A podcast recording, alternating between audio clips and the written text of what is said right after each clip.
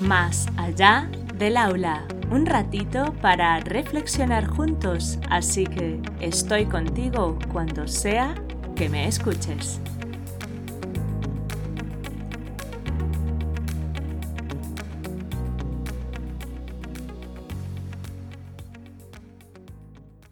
Hola adultos significativos, encantada de teneros al otro lado. Empezamos.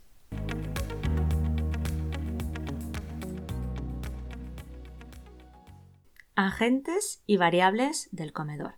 En el episodio El teléfono estropeado os describí los diferentes canales de comunicación que existen en un servicio de comedor escolar, los cuales vienen a determinar los agentes a tener en cuenta cada vez que se toma cualquier decisión. Asimismo, se deben considerar las funciones de cada agente para evitar dejar cabos sueltos al realizar cualquier cambio.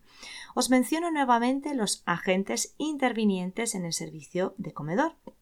Centro educativo, el director o directora y el jefe o jefa de estudios, las AMPAs que incluyen a todos los integrantes y sobre todo al referente que gestiona los temas del comedor, las familias de cada peque usuario del servicio y la empresa de catering en donde incluyen las personas de oficina, cocina, reparto y el personal específico de cada centro.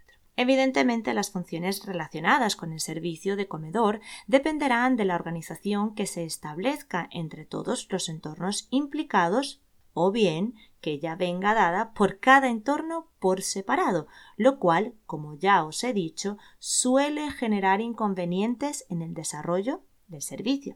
De igual modo, existen muchas variables que intervienen entre sí y determinan el funcionamiento del servicio de comedor. Tal es el caso de Horario del servicio, que va desde el momento en que se buscan a los peques en las clases hasta que se entregan a sus adultos significativos o a los responsables de actividades extraescolares. La ubicación y distribución de las instalaciones donde se desarrolla el servicio de comedor para determinar los tiempos de traslado, la distribución de los usuarios y, si es necesario, realizar varios turnos de comida otras instalaciones cedidas por el centro como baños, patios, biblioteca, ludoteca, vestuarios, sala de usos múltiples, sala de audiovisuales, etc. Aquí me resulta importante señalar que hay centros que solo autorizan el uso de baños y patios. El personal de la empresa de catering considerando sus funciones y horario de trabajo los usuarios considerando la cantidad y sus características específicas como por ejemplo alergias alimentarias. El tipo de comida porque cada peque tiene sus gustos y eso determina el tiempo que dedican a comer. Los inconvenientes que pudieran ocurrir en el centro educativo que influyen en el uso del comedor como por ejemplo un corte de agua, de luz, entre otros.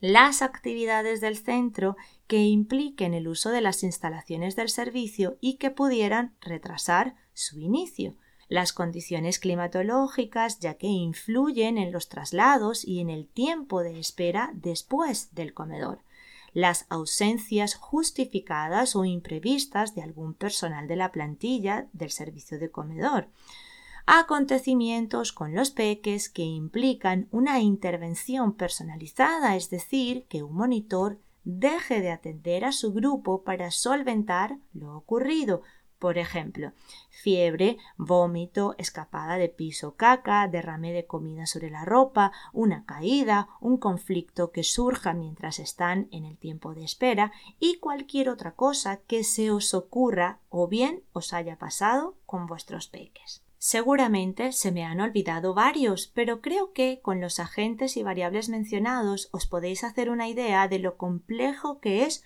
un servicio de comedor, puesto que hay decisiones que se pueden posponer en el tiempo, pero en general la mayoría de acciones y decisiones deben hacerse en las tres horas de servicio. Contadme en el post de Instagram de este episodio ¿Conocíais todo lo que implica un servicio de comedor? En el próximo podcast os hablaré acerca del funcionamiento del servicio de comedor. Si te gustó este episodio y crees que puede aportar a otros, compártelo. Nos escuchamos la próxima vez, aquí, más allá del aula.